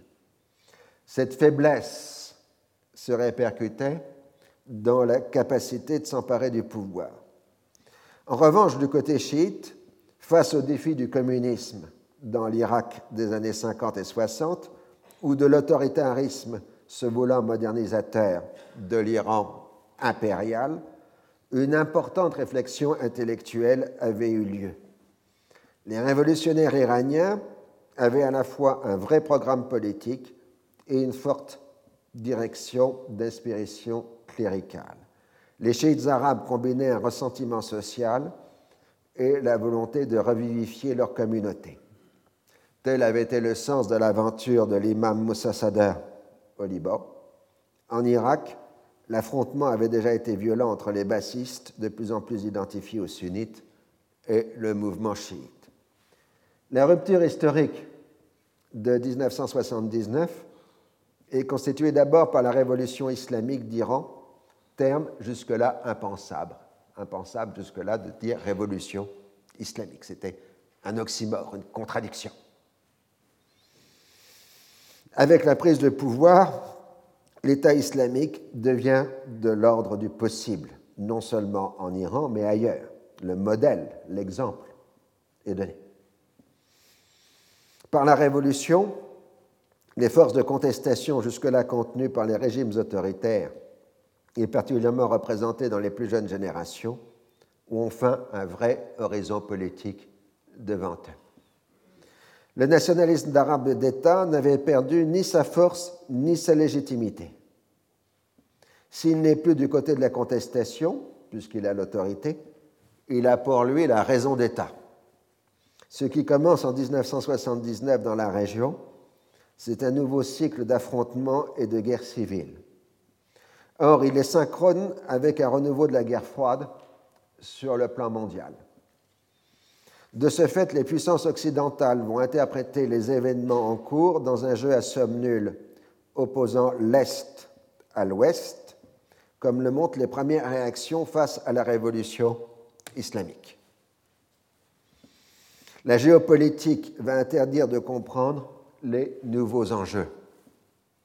Si Brzezinski évoque un croissant de crise au début de 1979, comme vous le montre cette couverture du Time, dans une région vitale aux États-Unis, qui profitera des éléments qui lui sont hostiles et favorables à ses ennemis, un Henry Kissinger voit dans les événements en cours une conspiration soviétique ou d'inspiration soviétique, c'est-à-dire que les principaux penseurs politiques américains ne comprennent rien à ce qui est en train euh, de se passer. On voit donc euh, des troubles qui s'étendent dès le début de 1979 de la Turquie à l'Afghanistan, où les différentes factions des régimes pro-soviétiques s'opposent de façon sanglante, et au-delà de l'Afghanistan, au Pakistan. C'est ça l'arc de crise qui se dessine au début de 1979, puisqu'il y a des violences aussi en Turquie, en Iran, en Afghanistan et au Pakistan. Sans parler de ce qui va bientôt se produire en Syrie, en Irak et en Égypte. La présence militaire américaine dans le Golfe, aérienne et navale, est renforcée. Il s'agit de rassurer l'Arabie saoudite. Il n'est plus question d'exercer contre elle des pressions pour la forcer à soutenir les accords de David. On commence à envisager à Washington une présence militaire permanente dans cette région du monde. On peut le dire ici en dehors du cours, évidemment, qu'on est le début du mécanisme qui va conduire à l'intervention militaire permanente des États-Unis dans la région du Golfe à partir des débuts des années 90 et à l'intervention militaire en 2003. L'engrenage commence en 1979. À la fin de 1978, donc, la situation en Iran a mis en désarroi l'administration Carter. Certains responsables comme Brzezinski prône un coup d'État militaire qui mettrait fin à la révolution en cours. D'autres, au contraire, acceptent une transmission du pouvoir à un régime civil qui permettrait de mettre fin au désordre. Et c'est second schéma qui est adopté. Le Shah quitte son pays le 16 janvier 1979 pour des vacances, entre guillemets. Il s'installe pour quelques jours en Égypte, puis part ensuite en visite privée au Maroc. Le 1er février, c'est le retour triomphal de Khomeini en Iran. Après une dizaine de jours d'anarchie, c'est l'effondrement de ceux qui restaient du régime impérial. Un gouvernement provisoire désigné par l'imam Khomeini est établi. La situation reste particulièrement chaotique avec un exode massif des Américains et des exécutions sommaires de responsables de l'Ancien Régime. Le 14 février, l'ambassade américaine est brièvement occupée par des éléments armés, puis libérée par des miliciens envoyés par le gouvernement provisoire. Khomeini condamne les groupes marxistes qui sont ennemis de la révolution et des bandes datées, alors qu'ils ont participé au renversement du régime impérial. Les autonomismes régionaux en Iran se réveillent, en particulier les Kurdes. Le pays semble entrer dans une nouvelle phase de guerre civile, voire de dislocation. Le 18 février 1979, Arafat est la première personnalité étrangère à être reçue en Iran. Il est reçu dans une atmosphère de liesse. On lui remet solennellement l'ambassade d'Israël pour en faire le bureau de l'OLP. Mais les tensions sont immédiates. Reçu par Roménie, Arafat se voit reprocher le manque de comportement islamique de ses hommes. Il faut qu'il adopte une orientation religieuse et se sépare des éléments marxistes et nationalistes. Les révolutionnaires iraniens que trouvent que beaucoup trop de militants palestiniens boivent de l'alcool et regardent des films. Horreur. En dehors de ces aspects qui ne sont pas anecdotiques, le pouvoir iranien refuse de livrer des armes à la Syrie et aux Palestiniens. L'Iran révolutionnaire n'a pas l'intention d'aller au-delà des condamnations verbales de l'État hébreu. De plus, une fraction du mouvement révolutionnaire iranien soutient activement le mouvement Amal au Liban, qui prend des positions de plus en plus hostiles à l'OLP. De toute façon, pour que l'Iran puisse jouer un rôle moteur dans le conflit avec Israël, il faut qu'il cesse d'être une cause arabe, le conflit, pour devenir une cause islamique avec des, des acteurs islamistes.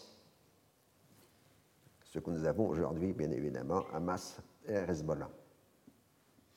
Comme dans les mois à venir, la tension va rapidement monter entre l'Iran révolutionnaire et les pays arabes du Golfe, l'OLP va s'aligner sur ces derniers, qui la financent depuis les origines, et prendre ses distances avec ce régime révolutionnaire qui ne lui apporte rien. Au Liban, un calme précaire s'est installé, ponctué de flambées de violence. Après le sommet de Bagdad, la position syrienne s'est trouvée renforcée.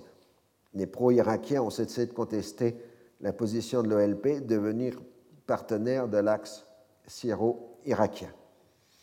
Les Palestiniens ont même tenté un dialogue avec le front libanais sans y croire vraiment, les chrétiens non plus d'ailleurs. Comme chaque apaisement relatif dans le pays, à ce moment-là, évidemment, le Sud s'enflamme,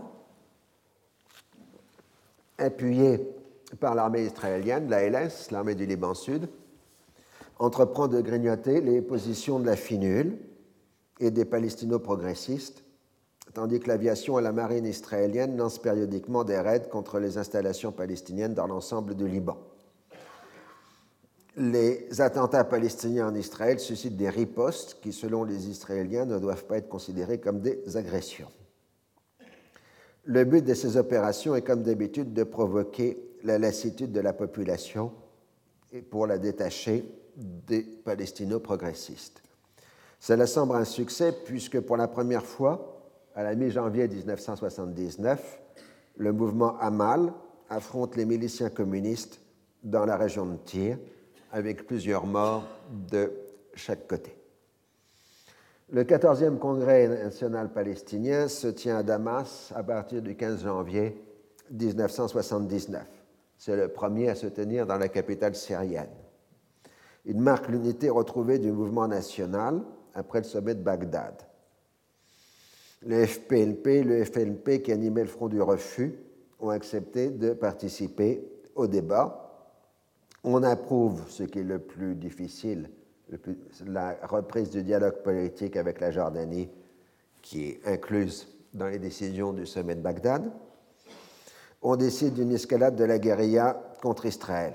Mais comme on n'arrive pas à se mettre d'accord sur la répartition des postes, euh, on maintient la direction sortante. En réalité, Arafat a réussi à prendre le contrôle de la quasi-totalité des fonds de l'ONP et du Fatah, ce qui lui donne le contrôle de toutes les activités et le moyen de renforcer ses clientèles. Il s'en sert pour étendre son pouvoir par une sorte de corruption permanente. Les agences et services de l'OLP se multiplient, souvent de façon redondante et d'une médiocre efficacité. La République de Farani, nom du quartier de Beyrouth où sont installées les instances palestiniennes, est ainsi composée d'une bourgeoisie politique dépendant financièrement du chef. Plusieurs milliers de fonctionnaires, comprenant ceux des services sociaux, forment une sorte d'État palestinien en réduction. L'argent palestinien ainsi dépensé alimente une économie libanaise déliquescente.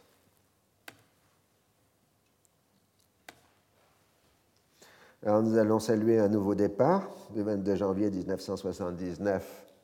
Ali Hassan Salamé, le prince rouge, est victime d'un attentat à la voiture piégée qui fut au passage une dizaine de morts dans la population civile, dont une bonne sœur allemande et un étudiant anglais, à moins que ce soit l'inverse.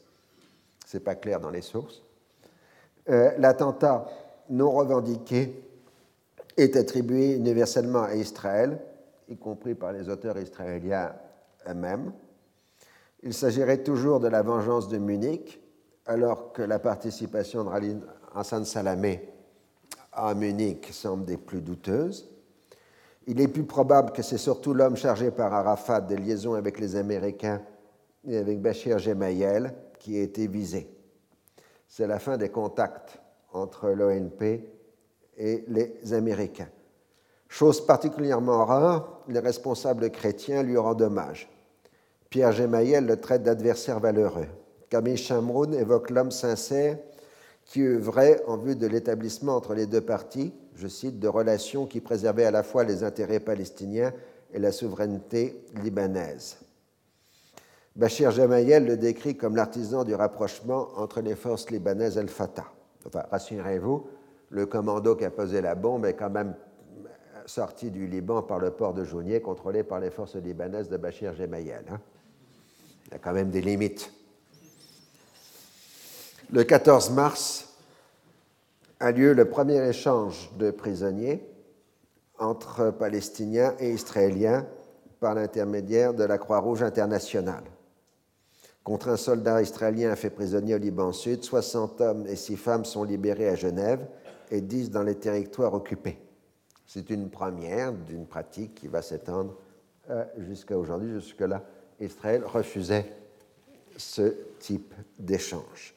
C'est le qui est bénéficiaire de cet échange dont la négociation a pris plusieurs mois. Le rapprochement entre la Syrie et l'Irak s'accélère. À la fin janvier, les deux gouvernements annoncent leur intention de procéder à l'union entre les deux pays et un pacte de défense est conclu.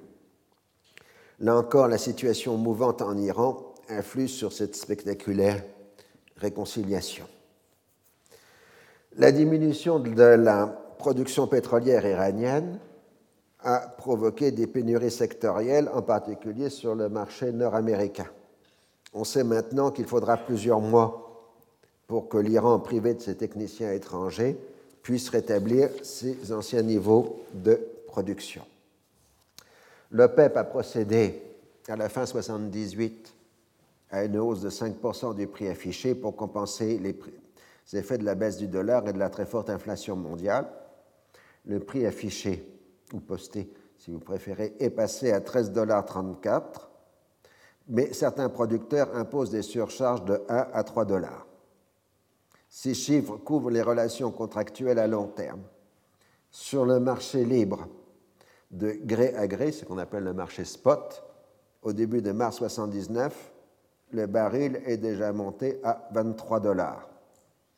L'expérience de 1973 est là pour montrer qu'un tel écart entre le prix affiché et celui du marché n'est pas tolérable à long terme. L'Arabie saoudite a bien augmenté sa production d'un million de barils jour pour compenser partiellement la défection iranienne, portant ainsi sa part dans l'OPEP de 26 à 34% de la production, mais elle demande une prime de 9 sur ce million supplémentaire. Déjà, l'Uran révolutionnaire annonce son intention de porter ses prix futurs au niveau du marché spot et de mettre fin à une relation contractuelle établie à l'époque du champ. De fait, pays producteurs et compagnies pétrolières se tournent de plus en plus vers le marché libre, soustrayant des quantités de plus en plus importantes aux relations contractuelles. L'administration Carter a la satisfaction morose de savoir qu'elle avait eu raison de proposer un plan de réorganisation de la consommation énergétique des États-Unis et d'avoir à regretter que le Congrès ait refusé de le suivre dans ce domaine. Euh, alors, il faut bien comprendre ce qui est en train de se passer dans le mécanisme de ce qu'on appelle le second choc pétrolier. C'est que depuis les années 30, le prix du dollar est un prix affiché dans le cadre de relations contractuelles. Donc les hausses de pétrole étaient les hausses du prix affiché, c'est-à-dire celui qui était dans les contrats. Ce qui est en train de se passer en 79, c'est qu'en fait, progressivement, le prix affiché ne va plus avoir de valeur réelle, puisque le prix du pétrole de plus en plus va être fixé au jour le jour par le marché. Hein. Donc paradoxalement, les pays pétroliers qui vont entrer dans le jeu euh, du marché spot, au départ vont, si j'ose dire, gagner le jackpot, puisque très rapidement, en 1979, euh, le prix du marché spot va être le double, voire le prix euh, du prix affiché. Mais en fait, ils perdent le contrôle du prix du pétrole, puisque c'est le marché et non plus les pays producteurs ou les pays consommateurs qui fixent le prix du pétrole. Ce qui explique la logique sur laquelle nous sommes depuis 1979 de choc pétrolier et de contre-choc euh, pétrolier, puisque plus personne ne contrôle le prix. Ah, oui.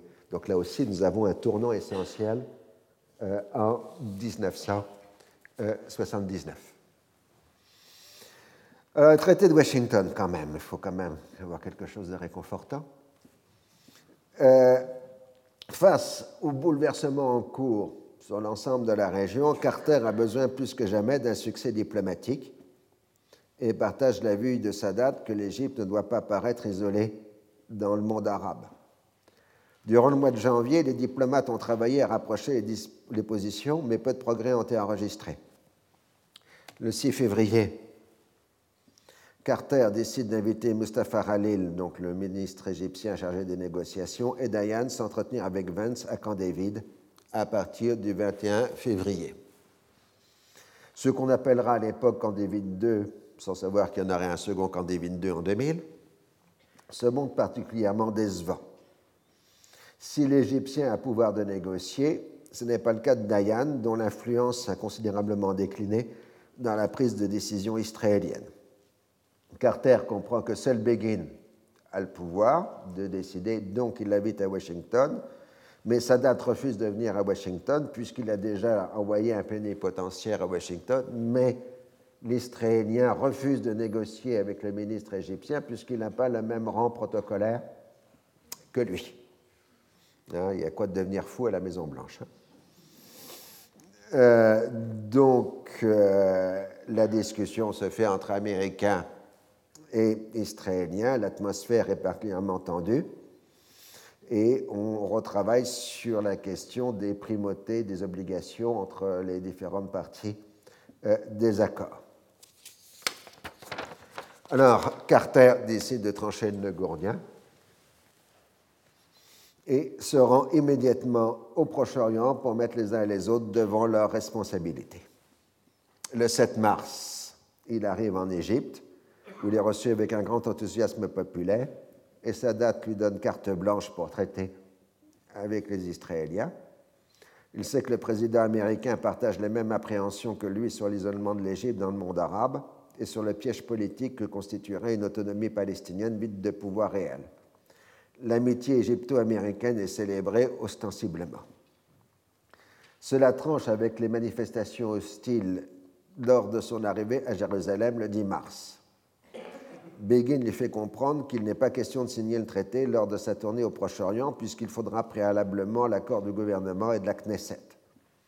Carter y voit une nouvelle obstruction de sa part et le fait savoir.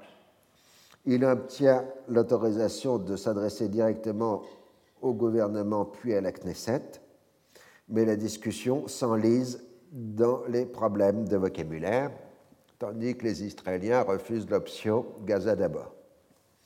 Begin continue sa stratégie de la négociation au bord du gouffre, exaspérant donc encore plus le président américain, qui dit qu'il annonce qu'il va quitter Israël les mains vides et qu'il leur rendra public ce fait. Du coup, Diane Evans travaille à trouver des moyens de sauver la situation. Israël pourra acheter du pétrole à l'Égypte sur la base du traitement accordé à tous les acheteurs. Si Israël, pour une raison quelconque, est incapable de se procurer le pétrole nécessaire sur le marché mondial, les États-Unis s'engagent à lui fournir l'approvisionnement nécessaire. La question de Gaza sera réglée dans le cadre des négociations sur l'autonomie. Aucune date n'est fixée sur la tenue des élections. L'échange d'ambassadeurs se fera un mois après le premier retrait israélien du Sinaï. Finalement, Begin accepte la dernière rédaction américaine.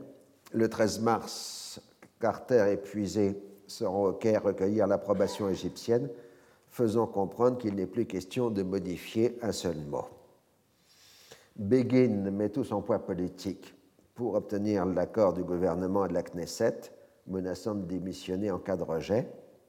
Appuyé par Dayan, il refuse toute discussion sur le projet d'autonomie qui n'est pas encore d'actualité, tout en précisant qu'il s'agira d'une autonomie de personne et non de territoire, autrement dit qu'elle sera purement administrative et ne comprendra aucun élément de souveraineté.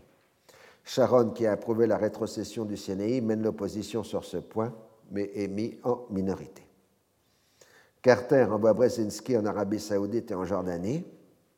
Les Saoudiens rejettent le traité qui, pour eux, va apporter plus de troupes que de stabilité dans la région, mais acceptent de continuer de financer les contrats d'achat d'avions américains par l'Égypte. Mais ils mettront fin finalement à cet engagement, exaspérés par les injures que Sadat adresse presque quotidiennement à la radio à destination de l'Arabie saoudite. Il était très dur dans son vocabulaire, Sadat, pour ses confrères arabes, mais ses confrères arabes lui rendaient bien aussi, soyons honnêtes. Euh, le conseiller Dombrezinski explique ensuite au roi Hussein que le traité est un fait accompli auquel il doit se plier, et la brutalité du ton américain ne fait que braquer encore plus le souverain hachémite. Alors le texte de traité euh, avec notes interprétatives, lettres complémentaires et engagements financiers est soumis d'abord à la Knesset le 20 et 21 mars 1979. Il reprend en gros les accords de Camp David et il est adopté par 95 oui contre 18 non, les 18 non venant essentiellement du parti de Begin et de abstentions. Begin s'est révélé incontestablement le meilleur négociateur. Il a obtenu le maximum de ce qu'il voulait. Son attitude de résolution intransigeante lui a permis d'apaiser les inquiétudes de sa majorité, dont une partie notable est hostile au traité.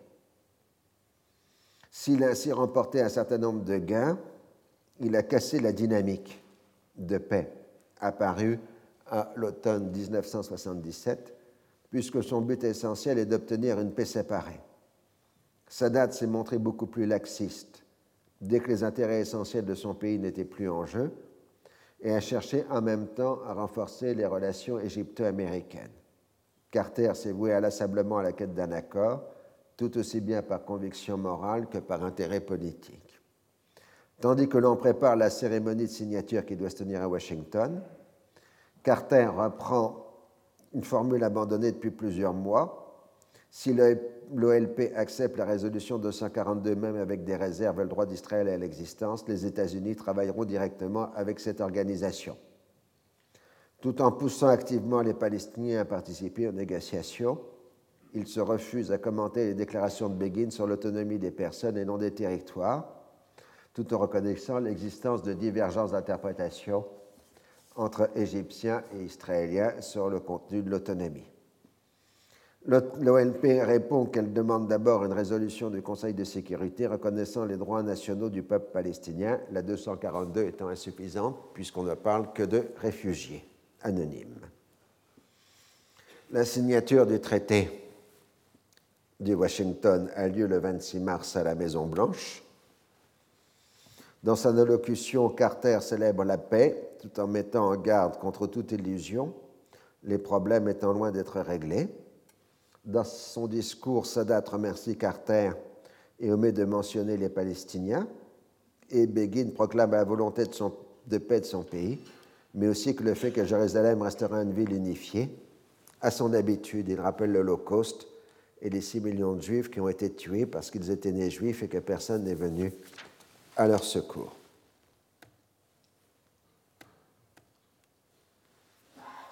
Le traité en tant que tel ne concerne que la paix entre l'Égypte et Israël, et il est accompagné d'une lettre de Sadat à Begin concernant l'autonomie qui reprend les clauses de l'autonomie. Je passe. De toute façon, ces textes, vous les avez déjà dans mon livre euh, Le paix et guerre au Moyen-Orient, vous avez les contenus des accords de Camp David et de Washington.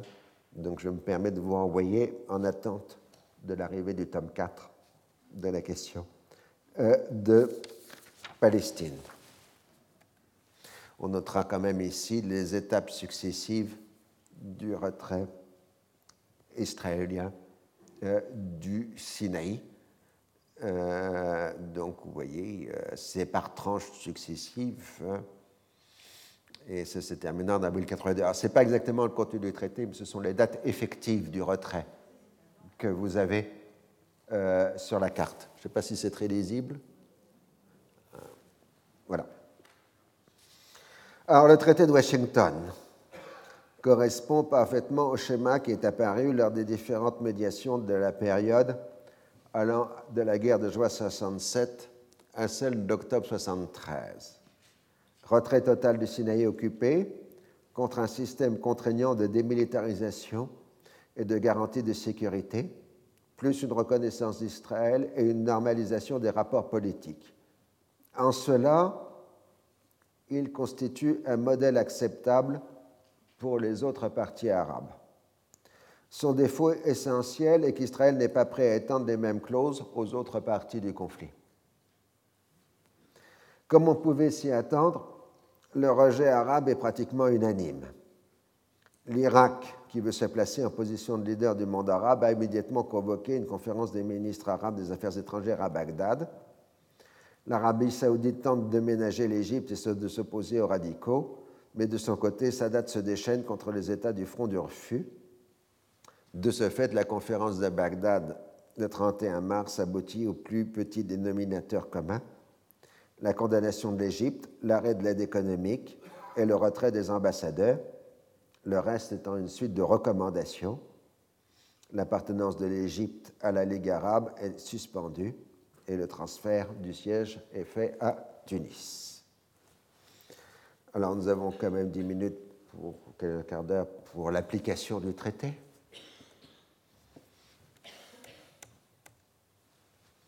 Le 2 avril 1979, Begin se rend au Caire pour préparer la première étape de l'application du traité. Les relations sont plutôt froides entre les deux délégations on se met d'accord pour que l'échange des instruments de ratification se fasse à Jérusalem. Le premier traité israélien sera terminé le 25 mai. Sadat fait d'abord ratifier le traité par l'Assemblée populaire égyptienne, puis le soumet à un référendum le 19 avril. Le score est particulièrement honorable selon les critères égyptiens, puisqu'il y a eu 99,95% d'acceptation. Ce n'est pas le 99-99 normal, mais enfin, c'est quand même décent. Le 29 avril, un bâtiment civil israélien traverse pour la première fois le canal de Suez. Le même jour, un comité militaire égypto-israélien ouvre ses travaux consacrés à la préparation du retrait. En revanche, l'isolement de l'Égypte est à peu près achevé. Sur les 21 autres membres de la Ligue des États arabes, seuls le Soudan, Oman et la Somalie ont maintenu des relations diplomatiques avec l'Égypte, qui est exclue de la plupart des institutions régionales. Sadat dispose d'un incontestable soutien populaire et joue sur la carte du nationalisme égyptien.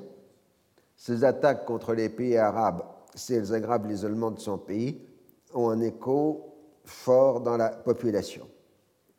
Néanmoins, il commence à s'inquiéter de la contestation des frères musulmans, qui ne sont plus l'instrument utile pour combattre la gauche égyptienne. Encouragé par l'exemple de la révolution islamique, la confrérie condamne le traité de Washington, sa presse officieuse est interdite et sa date s'en prend à la politisation de l'islam. Il est vrai que l'Égypte n'est pas la seule maintenant à connaître une opposition islamiste. En Syrie, les frères musulmans s'opposent ouvertement au régime bassiste. L'agitation devient endémique en Syrie centrale, dans la région de Hamma, où les incidents violents se multiplient. En Irak, le régime bassiste se heurte aux grands religieux des villes saintes, chiites, qui condamnent ouvertement le régime. La répression prend un caractère d'extrême brutalité. Une véritable guerre civile commence à s'installer dans plusieurs pays arabes entre les régimes issus de la période révolutionnaire et les mouvements de contestation. Finalement, l'échange des instruments de ratification a lieu le 25 avril dans la zone tampon du Sinaï, avec une dispute pour savoir si la question de l'autonomie fait partie du traité. On peut donc commencer à envisager l'ouverture prochaine des discussions sur l'autonomie. Et la première constatation, c'est qu'il n'y a pas de partenaire palestinien dans les discussions. Les élus municipaux des territoires connaissent parfaitement la position de Begin, qui ne leur offre rien de concret. Ils y voient à juste titre la poursuite de l'occupation et l'intensification de la colonisation. Ils ont devant eux les manifestations tolérées du gauche hémonyme dans les territoires occupés. L'OLP et la Jordanie s'opposent par ailleurs à toute participation. Les Américains ont perdu toute crédibilité auprès des notables modérés qui considèrent que leur capacité de modifier la politique israélienne est pratiquement nulle. Loin de créer un climat pacifié, le traité de Washington est suivi de nouvelles violences. Le retour de l'armée libanaise au sud reste toujours le grand thème de la situation politique au pays des Cèdres, perpétuellement évoqué mais jamais réalisé. Le 19 avril, un contingent de 500 soldats libanais a réussi à passer le Litanie et à rejoindre la Finule mais c'est à condition de ne pas chercher à s'implanter dans les zones tenues par les différentes milices. La population a accueilli avec liesse les forces légales. En réplique, le major Sadradad proclame l'indépendance de l'État du Liban libre, c'est-à-dire de la ceinture de sécurité israélienne. La milice et l'armée israélienne bombardent les positions de l'armée libanaise. La FINUL négocie en permanence avec les palestino-progressistes implantés dans sa zone de compétence. Les incidents sont nombreux avec parfois mort d'hommes. Donc vous voyez la pauvre Finul qui est représentée en joueur de tennis qui reçoit à la fois les balles israéliennes, euh, palestiniennes, Sandradad, etc. Et ainsi de suite.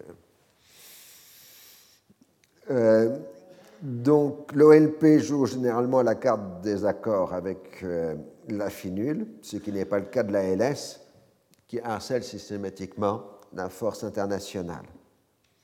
Il est vrai que la FINUL s'oppose au raid de représailles de la LS contre les villages soupçonnés d'aider les Palestino-progressistes. À la suite d'un attentat à Tel Aviv qui a fait un mort et 35 blessés le 10 avril 1979, l'aviation israélienne bombarde en représailles les camps palestiniens au Liban, c'est au moins reconnaître que l'OLP est présente dans les territoires occupés et pas simplement à l'extérieur. Il en est de même après une opération du FLP, Front de libération de la Palestine, dissidence euh, du FPLP d'obédience irakienne, c'est la dissidence d'obédience irakienne, un Naharia qui fait quatre morts israéliens, trois civils et un policier le 21 avril. Les Israéliens bombardent le camp de Nar el-Bared à proximité de Tripoli. Puis, c'est l'ensemble du Liban Sud qui est visé. Le bilan total est de 50 morts.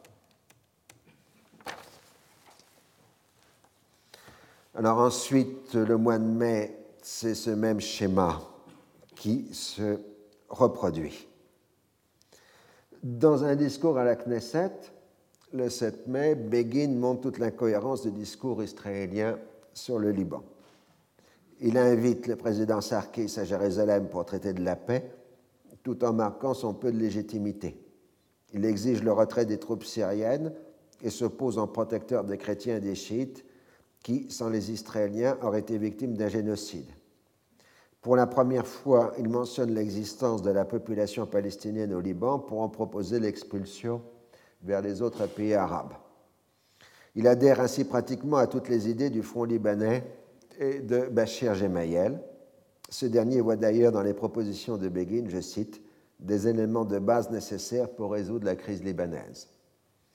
Si Pérez ridiculise publiquement les idées de Begin, il semble clair que dans certains milieux dirigeants israéliens, on envisage une paix avec le Liban imposée par la force et comprenant l'éradication de la présence palestinienne dans ce pays. Mais c'est encore trop tôt, la priorité étant l'application du traité de Washington. Durant donc tout le mois de mai, la violence se maintient à ce niveau élevé. En Israël, le gouvernement se heurte à l'opposition des colons du Sinaï. Begin leur explique que l'évacuation du Sinaï est inévitable et qu'ils auront droit à de larges compensations. Mais le gauche crée des implantations illégales. Le plus urgent est constitué par un jardin maraîcher appartenant à la colonie de Néo-Sinaï, à proximité d'El Arish, qui appartient à la zone qui doit être immédiatement rétrocédée à l'Égypte. Les colons, qui trouvent insuffisantes les compensations proposées, décident de s'opposer par la force à l'évacuation. Ils sont rejoints par des membres du gauche hémonyme et des colons de Cisjordanie. L'épreuve de force dure plusieurs jours. Le gouvernement négocie et obtient le retrait des colons contre la promesse d'étudier avec soin leurs griefs. Le 25 mai, la passation des pouvoirs a lieu à El Arish la population accueille avec enthousiasme l'armée égyptienne qui hisse le drapeau égyptien. Le même jour, Vance inaugure à Beersheba les pourparlers destinés à préparer l'autonomie palestinienne. Carter a créé le poste spécial d'envoyé du président pour les discussions sur l'autonomie et l'a confié à un de ses proches politiques, Robert Stoss. Il est arrivé plein d'énergie et décidé à faire bouger les choses. Sa déception sera rapide. Le 26 mai, Sadat arrive à La Riche où il est reçu par une foule en délire. Il reçoit Begin Evans. On finalise l'accord sur l'ouverture des frontières et la mise en place d'une liaison aérienne entre les deux pays. Les trois hommes se rendent ensuite à Beersheba et le 29 mai, trois navires israéliens de guerre empruntent à leur tour le canal de Suez. Pendant ce temps-là, le Conseil de sécurité statue sur la situation libanaise qui conduit à la résolution 450 du 14 juin 1979, qui reprend les résolutions euh, précédentes et demande à Israël de cesser en conséquence ses actes contre l'intégrité territoriale, l'unité, la souveraineté et l'indépendance politique du Liban et en particulier ses incursions à l'intérieur des territoires libanais et l'assistance qu'il continue à fournir à des groupes armés irresponsables. Bon, passons, c'est pour mémoire. Euh, ce qui se passe surtout, c'est que la région, comme je l'ai dit, euh, est au bord de la guerre civile, pas seulement maintenant le Liban, mais aussi la Syrie et l'Irak, que le baril de pétrole est un prix effectif de 20 à 21 dollars, donc on commence à parler d'un second choc pétrolier au début du mois de juillet, alors que sur le marché libre, le spot est à 40 dollars le baril. Ah, évidemment, euh, les pays producteurs euh, mettent fin à leurs accords contractuels au prix affiché pour euh, faire passer le maximum de pétrole sur le marché spot. Donc c'est ce que je vous ai expliqué tout à l'heure. Exemple de guerre civile, 16 juin 1979, les frères musulmans organisent un attentat à l'Académie militaire d'Alep. 32 cadets, tous alaouites, sont assassinés. Le régime accuse les frères musulmans d'être les instruments de la politique israélienne et américaine. Une dure répression frappe les milieux islamistes. Les Occidentaux, qui considèrent que le régime de Rafez el-Assad est un facteur de stabilité, s'inquiètent du risque de voir les frères musulmans accéder au pouvoir. 11 juin 1979 se tient à Alexandrie la première session des discussions sur l'autonomie. Les Égyptiens ont gentiment proposé l'hôtel le plus moderne de la ville, mais qui a la particularité de porter le nom d'Hôtel Palestine. Les Israéliens ont immédiatement refusé le lieu et ont tenu un hôtel nettement moins confortable, sans air conditionné, mais au nom beaucoup plus neutre. Si on discute des questions de procédure, chacun reste sur ses positions. Pour les Égyptiens, l'autonomie est la première étape vers l'autodétermination. Pour les Israéliens, elle n'est qu'administrative et constitue un terminus. Euh, de toute façon, euh, Begin a remanié l'équipe. Il a éliminé Weizmann et Dayan de l'équipe de négociation sur euh, l'autonomie pour la donner au ministre de l'Intérieur Bourg et considérer qu'il sera beaucoup plus dur que Weizmann et Dayan qui ont fini par paraître comme des colombes à l'intérieur du gouvernement israélien. Alors ensuite, on fait les négociations en Israël. On passe par une ville portuaire parce que les Égyptiens refusent de faire la négociation à Jérusalem pour des questions que vous comprenez bien. Du coup, il n'est pas possible de faire la négociation au Caire. Donc on fait la négociation à Alexandrie du côté égyptien et dans une ville euh, équivalente euh, du côté israélien. En gros, on peut suivre euh, Boutros dans ses mémoires quand il compare les pourparlers sur l'autonomie à une scène de six personnages en quête d'auteur de Pirandello. Tout le monde jouait un rôle dans une pièce sans scénario.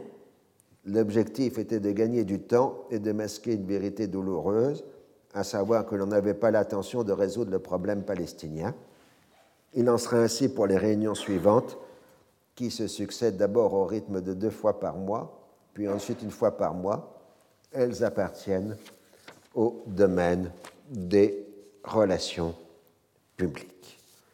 Alors qu'en revanche, les relations entre Begin et Sadat apparaissent particulièrement cordiales lors des entretiens d'Alexandrie les 10 et 11 juillet 1979, même si on n'enregistre aucun progrès dans la négociation. Alors, euh, l'Égypte est victime à son tour d'attentats terroristes euh, palestiniens, en particulier en Turquie, je pense. Euh, le nouveau retrait israélien du 24 juillet libère une zone de 6000 km, essentiellement dans le désert. mais comme on n'a plus de force d'interposition de l'ONU et que l'ONU ne peut pas euh, appuyer le traité de Washington, qui est refusé par la majorité de ses membres. Euh, provisoirement, les forces d'interposition dans le Sinaï sont confiées à l'ONUST. Si vous vous rappelez, pour ceux qui sont les plus anciens ici, c'est l'organisme de surveillance de la trêve créé par Bernadotte en 1949 et qui est toujours présente sur le terrain à côté des autres organismes de l'ONU. Mais c'est parfois utile de conserver les vieilles organisations parce que quand on a des problèmes juridiques, comme elles sont les plus anciennes couches, on peut les utiliser. C'est le cas de l'ONUST euh, qu'on fait ressortir euh, au passage. Voilà, donc je vais arrêter là pour cette année. Je vous dire d'abord le plaisir que j'ai eu de vous avoir tous euh, comme auditeurs. Vous aurez admiré quand même le fait qu'on a presque doublé le rythme, puisqu'on est allé d'octobre 73 à juillet-août 1979, alors que d'habitude, on mettait trois ans par cours par année. Là, on en a fait six. C'est une promesse que nous pourrons avancer un peu plus euh, les années euh, qui viennent. Et moins par plaisanterie. Vous voyez bien la logique complexe de la situation. La guerre était nécessaire, celle de 73, pour ouvrir le processus de paix, mais le processus de paix va engendrer plus de violence euh, que euh, dans la situation euh, précédente. Nouveau paradoxe pirouette de cette régions du monde. Donc je vous remercie tous et j'espère vous avoir l'année prochaine.